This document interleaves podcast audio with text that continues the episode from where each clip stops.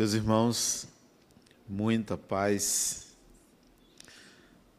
A palavra casamento não reflete o que acontece quando duas pessoas resolvem viver maritalmente. No passado, talvez a palavra tivesse o significado que se atribui, mas hoje as relações entre pessoas são muito diferentes do casamento convencional. Melhor dizer que se trata de uma união marital, nem sempre sobre o mesmo teto, nem sempre de gêneros diferentes, nem sempre de classes sociais iguais, nem sempre muita diversidade. Então, temos que repensar o termo casamento. Antigamente se pensava que casar é escolher uma pessoa que é, fosse acertada, ditada pela família. Hoje isso não acontece. Metaforicamente, eu costumo dizer que eu me casei oito vezes. Metaforicamente eu me casei oito vezes. E eu penso que as pessoas deveriam, antes de se unir a outra numa relação marital, passasse por vários casamentos. Metaforicamente, eu vou explicar. Embora eu tenha um paciente que o pai dele se casou, de fato, sete vezes, é um especialista em casamento, experimentou várias pessoas com quem se relacionar, mas no meu caso é metafórico. Antes de colocar essa metáfora, nós todos já nos casamos muitas vezes, centenas de vezes, com pessoas diferentes, porque o espírito, a cada encarnação, pode experimentar diferentes relações como homem, como mulher, relações homoafetivas, relações heteroafetivas, as relações mais diferentes entre pessoas de etnias diferentes, de países diferentes. Então, nós já nos casamos várias vezes. Todos somos especialistas. O que não somos especialistas é em como se dá bem com outra pessoa. Mas em casamento, temos muitas é, possibilidades de ter aprendido isso, mas ainda não conseguimos aprender porque não fizemos a verdadeira relação amorosa antes de nos unirmos com uma pessoa. No mundo espiritual, na dimensão espiritual, vocês não têm ideia, ideia do quanto essa questão de viver a dois é diferente nós temos uma visão ainda conservadora da união de duas pessoas, como se aquilo fosse para sempre. Ainda bem que a igreja disse até que a morte os separe. Ainda bem que tem essa essa, digamos, esse conselho ou essa consideração, porque quando desencarna é uma evasão muito grande, né? É um corre dali, um corre daqui, porque as pessoas não são obrigadas, ninguém é obrigado a amar ninguém. Ninguém é obrigado a amar ninguém. Ninguém é obrigado a estar junto com ninguém.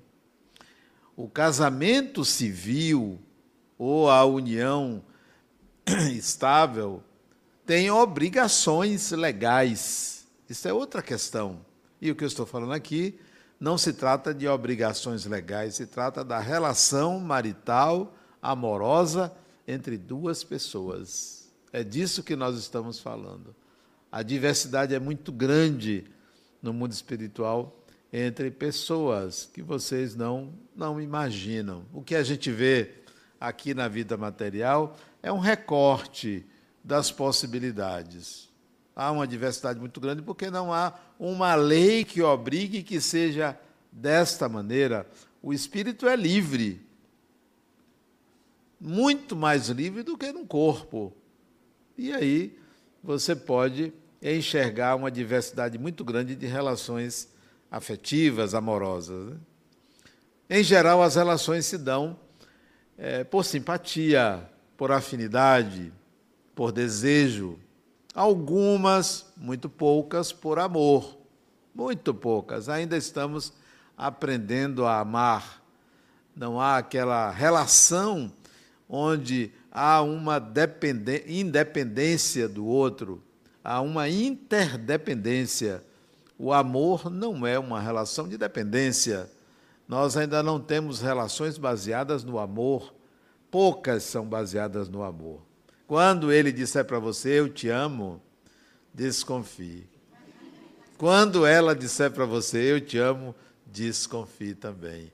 Porque essa fala, ela depende do momento, ela depende de fatores que levam uma pessoa a outra, depende de como a relação se iniciou e depende se é uma continuidade de uma relação de uma vida passada. Depende muito. Então, a fala de eu te amo nem sempre corresponde a uma praxis, a uma prática do amor. Né?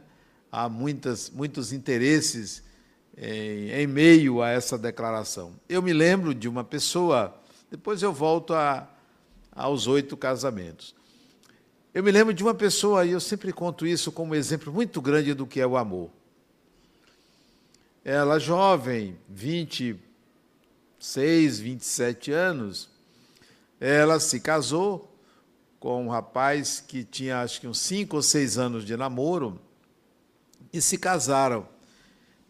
E depois de dois anos de casamento, ela me procura no centro espírita que ela frequentava e que eu dirigia lá no Instituto Kardecista, e ela disse: Adenauer, eu não queria ter filhos agora, mas tem um espírito que tem me aparecido, não só em sonhos, mas vez por outra, em casa, eu ouço a voz dele dizendo que quer renascer por mim, quer que eu seja a mãe dele.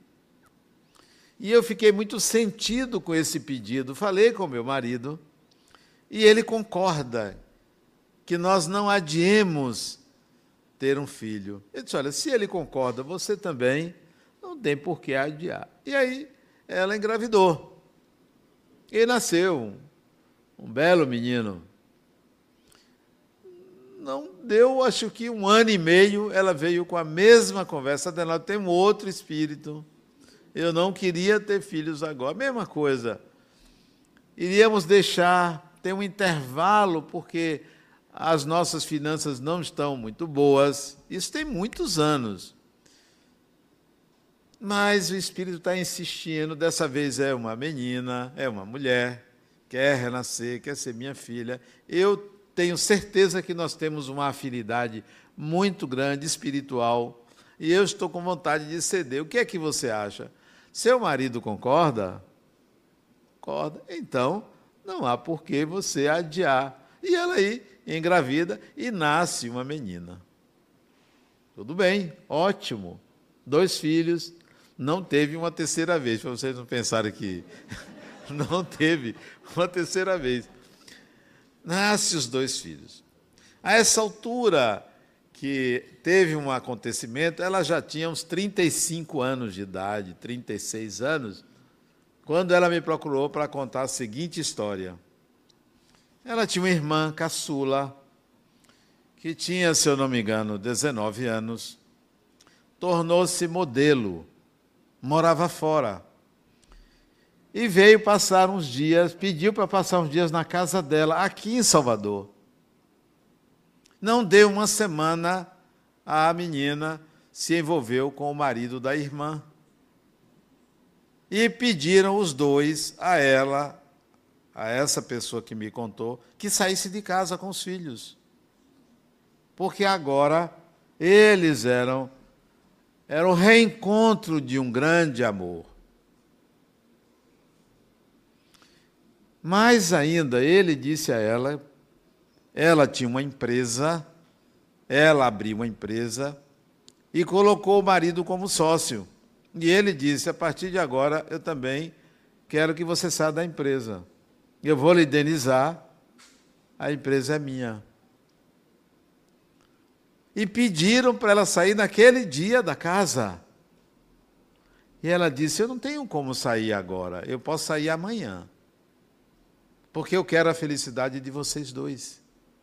Eu amo, mas eu e a amo também e quero a felicidade de vocês dois. E no dia seguinte, sem dizer nada aos filhos, que eram pequenos, ela saiu de casa. Um mês depois, quando o pai dela, delas duas soube, ele teve um infarto e desencarnou. Isso aqui em Salvador, história verídica. Isso tem muitos anos. Isso deve ter seguramente uns mais de 30 anos atrás. Mais de 30 anos. Passou-se um ano, ela sem ver a irmã, sem ver o ex-marido, de vez em quando ele pedia que ela deixasse os filhos na casa da avó e ele ia lá ver os filhos. Passado um ano, ele procurou ela, dizendo que não deu certo o relacionamento com a irmã e queria voltar, porque a amava, porque descobriu que a amava. E ela disse a ele: Eu também nunca deixei de amar você. Eu amo você. E por amar muito você, não podemos voltar. Porque eu amo você é como um irmão para mim. Eu quero a sua felicidade e você não será feliz comigo. Embora eu seria feliz com você, mas você não será feliz comigo. E não se uniu a ele. Quando eu, ela me contou isto, ela já estava separada dele, é, não quis voltar e seguiu a vida. Abriu outra, a empresa faliu, que ele ficou. Ela abriu outra empresa e estava já com essa outra empresa. Isso é amor. Isso é amor. Que compreende o desejo do outro de ser feliz. Ninguém é obrigado a ser feliz com ninguém. Ninguém é obrigado a amar ninguém. Interessante que o livro dos Espíritos foi escrito em 1856, 55, 56, e publicado em 1857. Ele foi entregue à editora em novembro de 56 e só saiu em abril de 57. Quando o livro dos Espíritos saiu, em abril de 57, um jornalista foi à editora antes do livro sair e soube que o livro ia sair pela, pelo editor e disse que queria noticiar, fazer uma reportagem sobre o livro. E esperou o dia 18 de abril para ir lá buscar um exemplar. Mas ele estava paquerando, não é o termo da época, uma mulher. E conseguiu sair com ela naquele dia, naquela manhã. Ela, não sei se por alguma razão especial, foi com a irmã caçula. Encontrasse com ele numa praça. Ele passou primeiro na editora, pegou o livro e foi para a praça se encontrar com ela. E mostrou a ela: olha, eu peguei esse exemplar desse livro. Ela folheou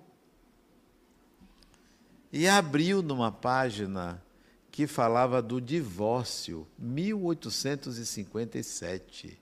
No Brasil, o divórcio só veio sair, se eu não me engano, na década de 70 do século seguinte. A primeira mulher europeia que se divorciou foi uma uma seguidora de Madame Blavatsky chamada Anne Bissan. Ela se separou do marido. 1831, se eu não me engano, olha.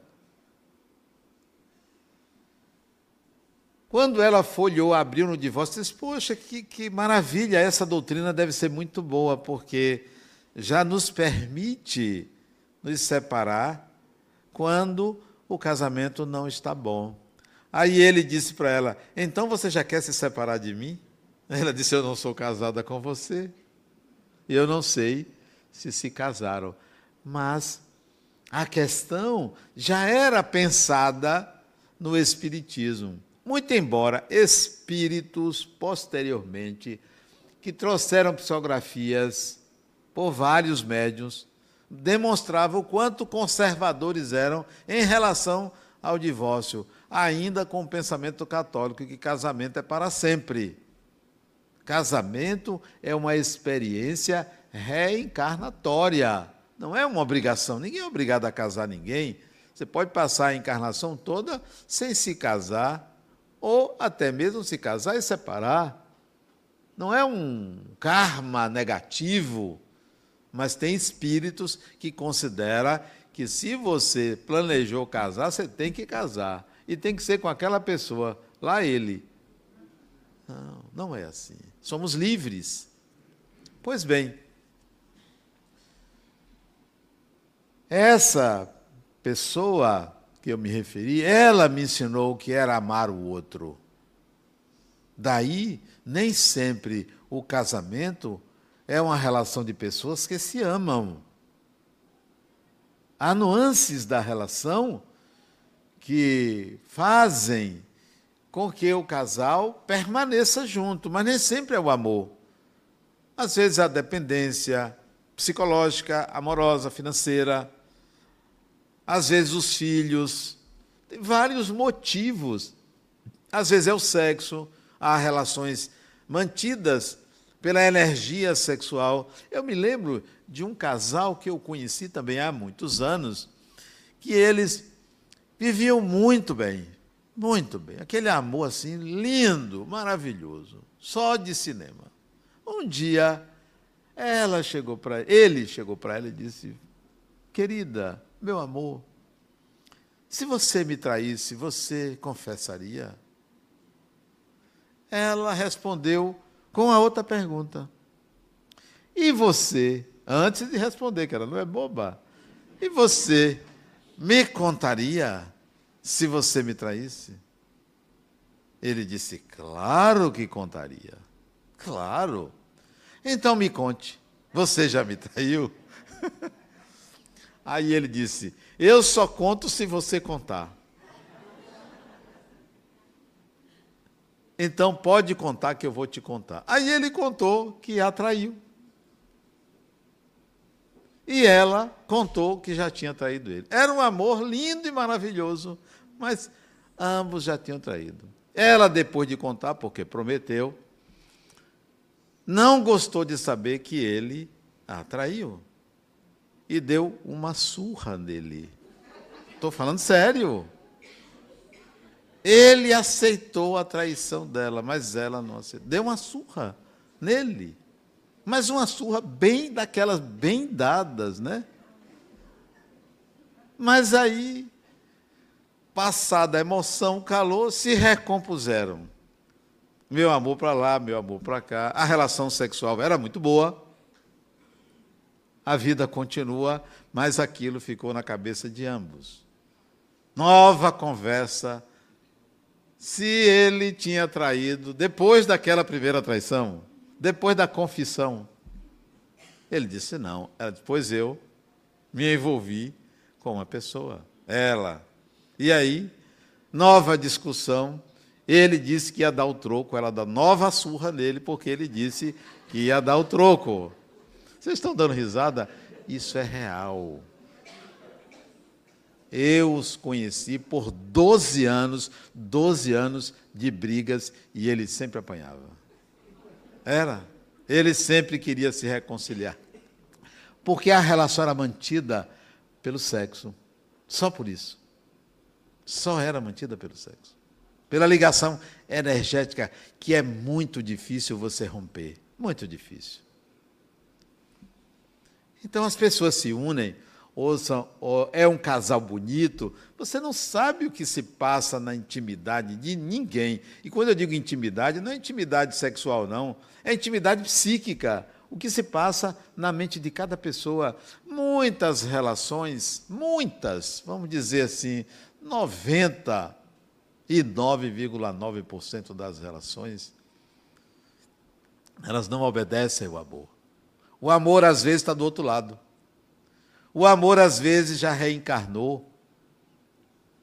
Aquele que foi o grande amor já não está no seu lado. E nem por isso você vai deixar de estabelecer uma relação com a pessoa, porque é um experimento. Eu me lembro do caso de Nina Arueira, um espírito que Divaldo Franco psicografava, Chico Xavier psicografou ela, uma poeta baiana, se eu não me engano.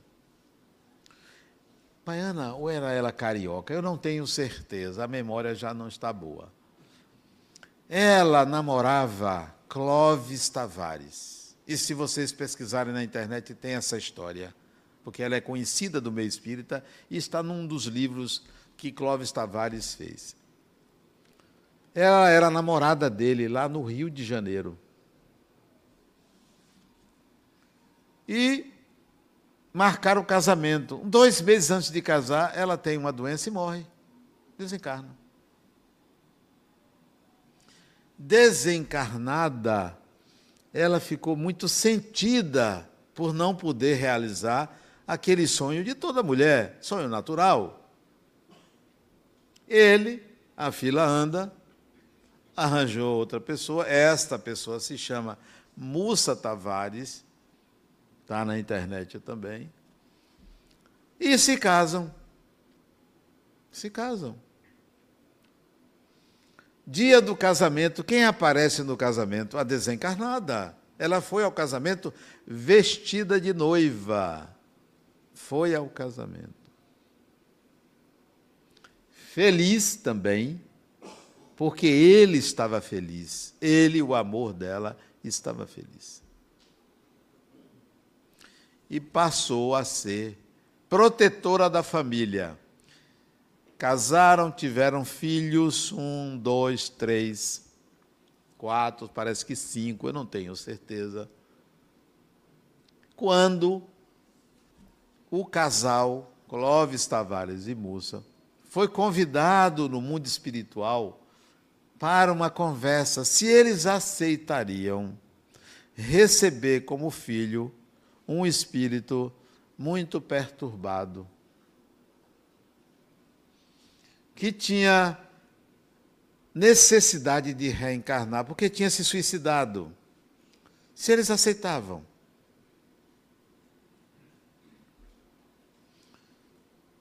E eles foram a Chico Xavier e Chico Xavier confirmou: sim, o espírito se chama Albert Santos Dumont, o pai da aviação, que precisa reencarnar, e vocês poderiam ser filhos dele, mas ele vai nascer com graves problemas por conta do suicídio. Eles aceitaram nasce um menino perfeito, sem problema nenhum. Olha que coisa. Chico Xavier errou. Onze meses depois, o menino com onze meses pisa em falso num brinquedo, bate a cabeça num degrau e fica tetraplégico.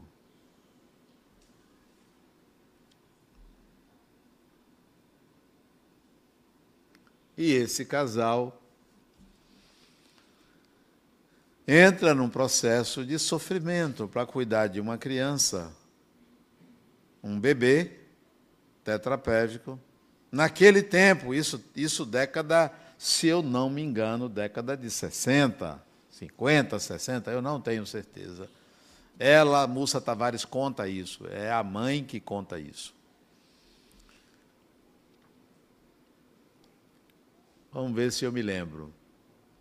A criança vai crescendo na cama, né, não está tetraplégica, mas tem terrores noturnos, grita, chora, exige muito do casal. Mas Nina Arueira, o amor de Clóvis Tavares, desencarnada, de vez em quando ia visitar o casal porque ela se tornou protetora da família. E todas as vezes que ela ia visitar, o reencarnante Santos Dumont se sentia bem, dormia bem. A presença dela fazia bem à família. A presença dela desencarnada fazia bem à família.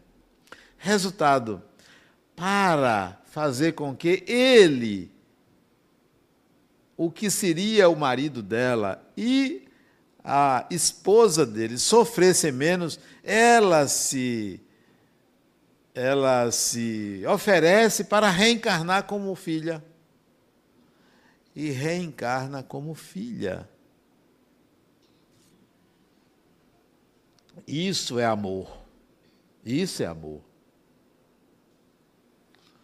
Ele veio a desencarnar, Santos Dumont, acho que com não sei se foi 14 anos, 16 anos, 12 anos, entre 12 e 16 anos ele veio a desencarnar, 17 anos, 17 anos veio a desencarnar, e a família prosseguiu.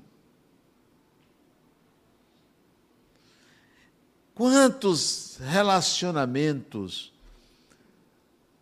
o amor está num plano e o outro está no outro? Quantos? São muitos relacionamentos. Para que a gente não pense que a união com uma outra pessoa, a relação amorosa com uma outra pessoa, é o encontro de almas gêmeas. Não, não existe alma gêmea. É uma relação entre dois espíritos que devem aprender a amar, mas não é para sempre. Não é para sempre. Pois bem, metaforicamente, eu tive oito casamentos. O primeiro é o casamento que todo mundo tem, com a mãe ou com a pessoa que cuida de você quando nasce. É o primeiro casamento. É um casamento por instinto, é o casamento por necessidade, é o casamento por nutrição, é o casamento que a gente deve ser sempre grato à pessoa, seja homem, seja mulher, a pessoa que desempenhou o papel ou desempenha o papel de nutridora dos primeiros passos da vida de alguém, do personagem. Então, eu me casei com minha mãe, como todo mundo. Mas aos poucos eu fui vendo que esse amor era um amor sufocante sufocante, possessivo, em que eu precisava me libertar. Isso já foi o início da adolescência, precisava me libertar daquele amor. Ninguém pode ficar casado para sempre com a necessidade. E ninguém é proprietário de ninguém. Nossos filhos são espíritos, já dizia Hermínio Miranda. Não são posses nossas Nessa encarnação pode ser seu filho, sua filha, numa outra seu irmão, sua irmã, seu pai, sua mãe, seu marido, sua mulher, seu companheiro, sua companheira, seu amigo. Essa relação não é para sempre. Já pensou se fosse para sempre? Todo mundo aqui já teve muitas mães, muitos pais, todo mundo. Aí, o meu segundo casamento foi com minha irmã mais velha. Irmã mais velha, mais madura, uma mulher mais madura, mas muito sensível, muito volúvel, muito depressiva. O casamento não durou muito, eu me separei logo. Foi coisa de meses. Aí eu me separei desse casamento.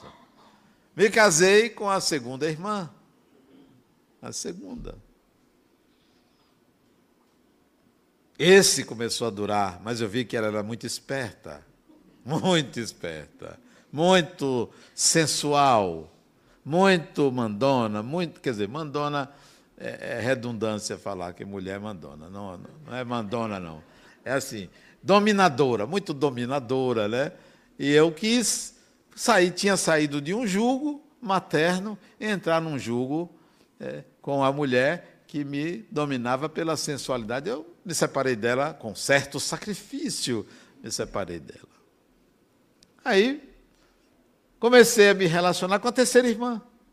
Um doce de pessoa, suave, né?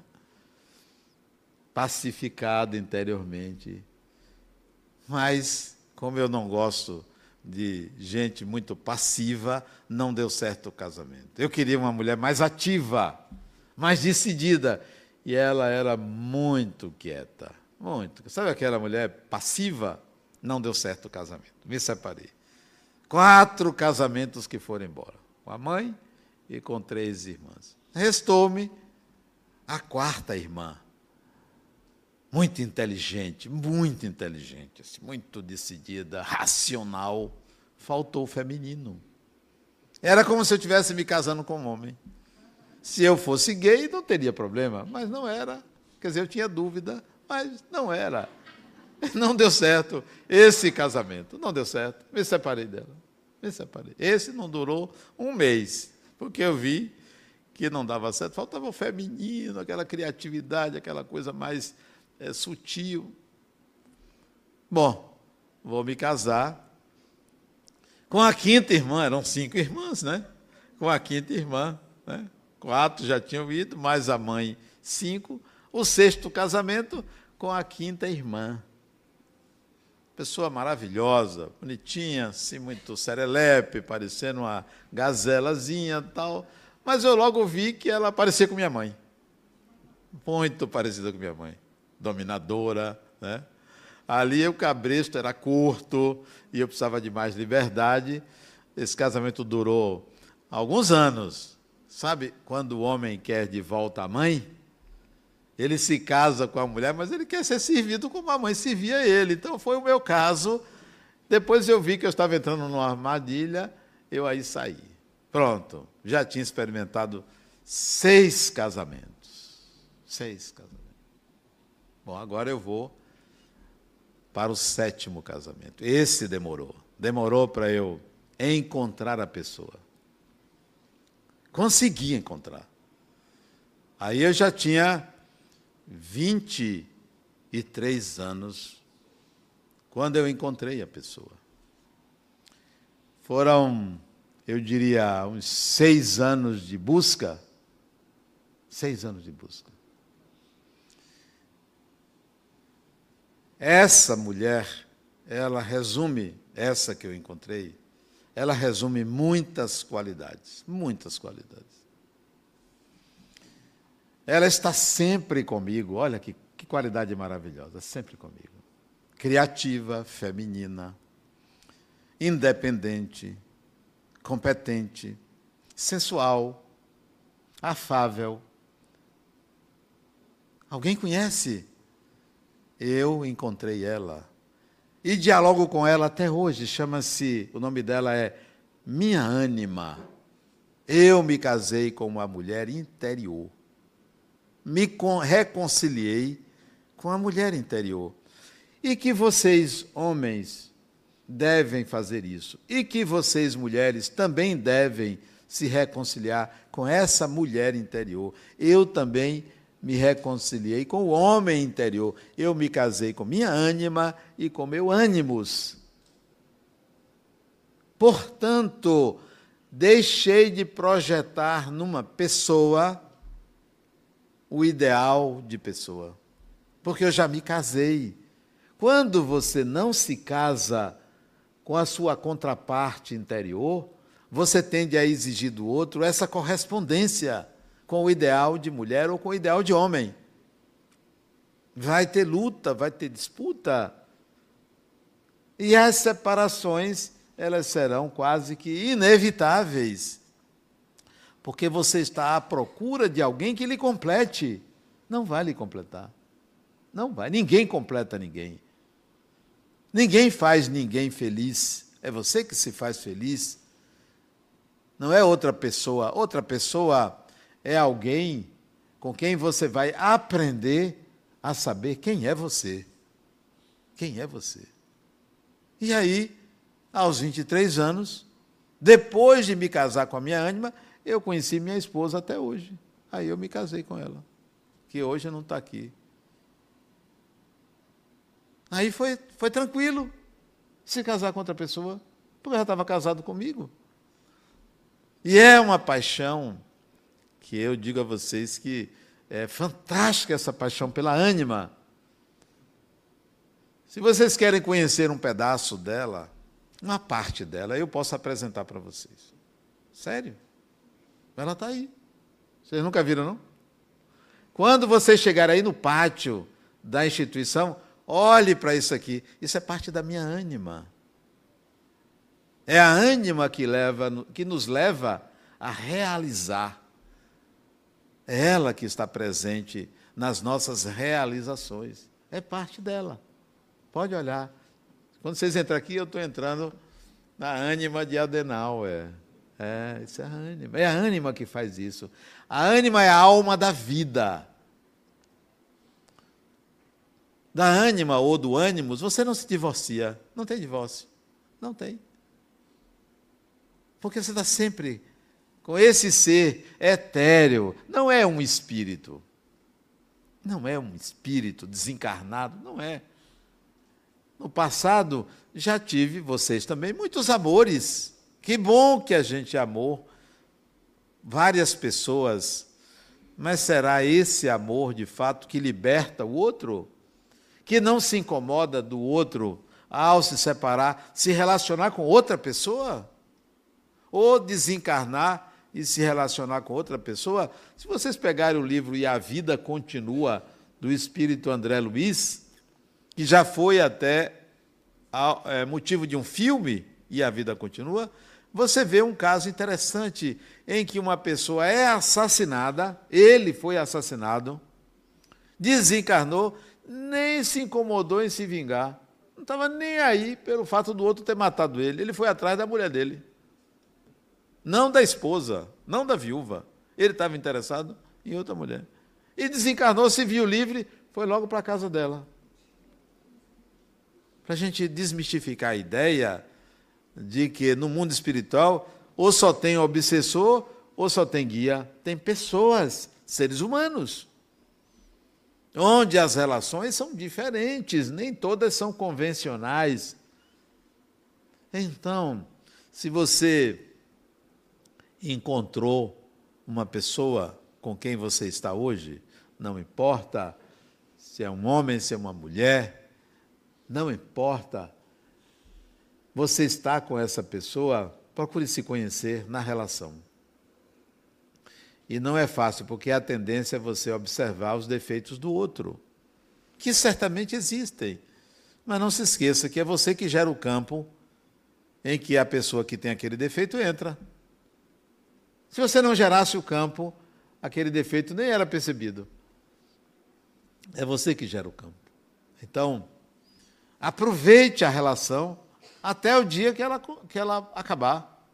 Porque quando desencarna, nem sempre continua. Então aproveite a relação. Se não der certo, se não atender às suas necessidades ou a do outro, não há por que manter um sofrimento numa relação que não traz benefícios de crescimento para a pessoa.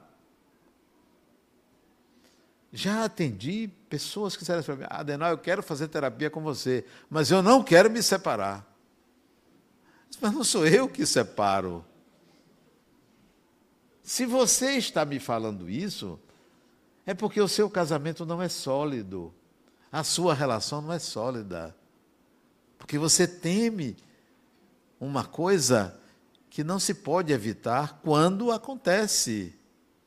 Você já imaginou você lutar por um casamento que está falido? Em que o outro não quer e só está por pena de você? Não foi o caso. Não, não é uma terapia que separa. As separações, elas são anteriores aos fatos. Elas são anteriores, não são os fatos que separam as pessoas anteriormente, psicologicamente, você já está separado do outro. Só falta sacramentar. Mas se você gosta da pessoa, não espere o amor da sua vida. Não espere. Gosta, se dá bem na relação, construa, aproveite. Não tem porquê, não, fulano não é o amor da minha vida. Já encontrei uma pessoa que disse assim, Adenauer, eu não quis fulano porque eu não o via como pai dos meus filhos. Quer dizer, seleciona o posterior. Não é o atual. Você quer um modelo de pessoa. Não existe. Ninguém na Terra está em regime de exceção. Tá, encarnou, é humano. É humano. Então, comece a lidar com o humano. Uma relação marital que dure 80 anos, que for, 70, 80, sei lá, quantos anos seja possível, é só um experimento. É só um experimento. Ninguém é dono de ninguém. Ninguém está vinculado eternamente a ninguém. É só um experimento que você pode desencarnar e chegar e reencontrar a pessoa e dizer: e aí? E agora? Vamos voltar juntos? Geralmente ela diz assim: vamos ver. Né? Ela quer experimentar outras coisas? Vamos, vamos pensar. E nem sempre voltam marido e mulher, marido e marido. Tem marido e marido? Não, tem, companheiros, nem sempre.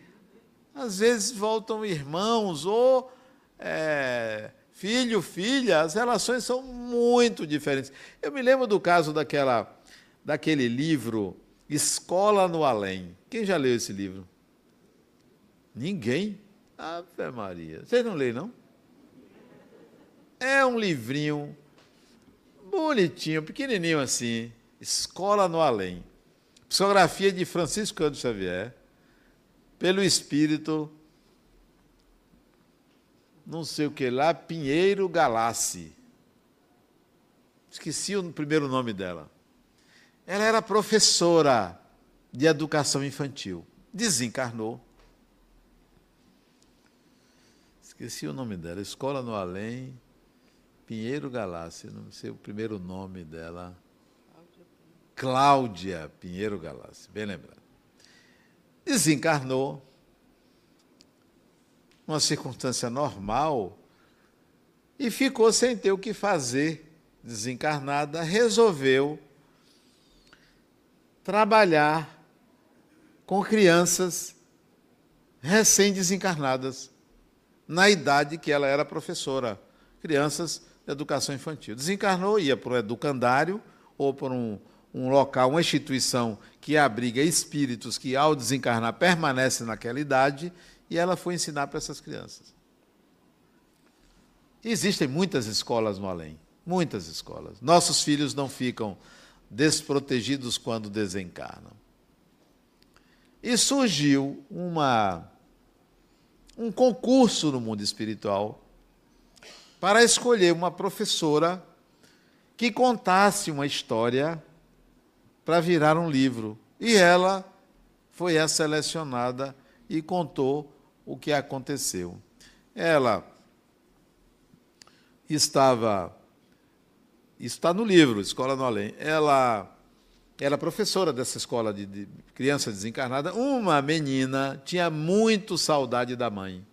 De nome Helena, a menina. Chorava muito de saudade da mãe. E a mãe durante o sono, ia visitar a filha que desencarnou.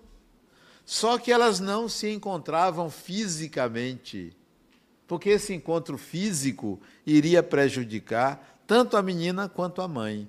Elas se viam e se falavam, mas havia uma barreira, um vidro que separava as duas. E foi possível levar a menina ao antigo lar para visitar a mãe. E ela, a professora Cláudia, foi encarregada de levar.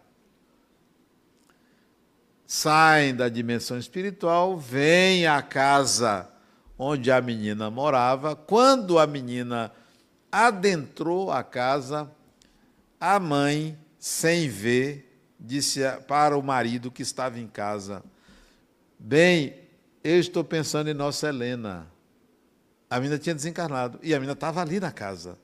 E começaram a falar da saudade que tinha da filha. Nesse momento, ela entra, a menina entra e abraça a mãe. E a mãe começa a chorar pela presença da menina desencarnada. Feita a investigação, ela queria ter outro filho, foi possível a menina reencarnar como irmã. A próxima gravidez da mãe de Helena foi a própria Helena que voltou. E ela teve um outro, uma outra filha. E que resolveu botar o nome. Não sei se foi de Helena, não. Eu acho que foi. Essa história está no livro. Outra criança soube, desejou reencarnar. Foi trazida pela professora Cláudia para casa, só que a mãe já não podia ter mais filhos. Não sei se porque fez ligadura, não sei a razão, não podia ter. Mas ela, a professora Cláudia, descobriu na família que tinha uma prima que queria engravidar. Esse espírito foi levado e engravidou na família, na, reencarnou na família. Não como irmã, mas como prima em segundo grau. Nem sempre nós acompanhamos a mesma relação de uma encarnação na encarnação seguinte. Isso pode variar. E a questão, para concluir, sobre o casamento e o divórcio, se case com você antes de se casar com outra pessoa. Se você quer ser feliz, não case. Não case. Mas se você quer fazer a felicidade de outra pessoa e ser feliz, case. Se relacione. Porque se você quer a sua felicidade só, não vai dar certo. Se relacione para crescimento mútuo. Se relacione para encontrar um espírito que depois que você desencarnar, diga assim: valeu a pena termos vivido aquela experiência. Valeu. Não significa dizer vai ser para sempre, vai ter um momento que enjoa. Já pensou? Toda encarnação, mesma pessoa. Não dá, é, enjoa, né? Você enjoa até da cara da pessoa. Né? Você falou, vamos variar. Vamos variar, vamos, vamos viver outra experiência. A gente se encontra. Por último, eu já eu conheci quatro mulheres, homem não, quatro mulheres que namoravam com desencarnados quatro, duas casadas, cujos maridos sabiam da relação, não se incomodava, acho que é porque era desencarnado. Se fosse encarnado, se incomodava. Mas relacionamento sério com desencarnado. Sério. Um deles, aqui eu conheci quatro. O quinto. O quinto está em três livros que você pode ler. Você vai ver a relação de uma pessoa com um espírito durante três encarnações seguidas. Na quarta, eles se reencontraram é, e ela não quis se relacionar com ele. Não quis. Está no livro Nas Voragens do Pecado, O Cavaleiro de Numiers, o terceiro é. Esqueci o nome do terceiro. O Drama da Bretanha. E tem um quarto livro, que eu esqueci o nome. A médium é Ivone Pereira, onde ela conta a história dela, que se suicidou três encarnações seguidas por conta da relação com ele. Três encarnações como suicida. Ivone do Amaral Pereira. Vale a pena ler esse, essa sequência de romances. São três ou quatro romances aproveitemos a relação com outra pessoa para crescer e fazer crescer. Muita paz.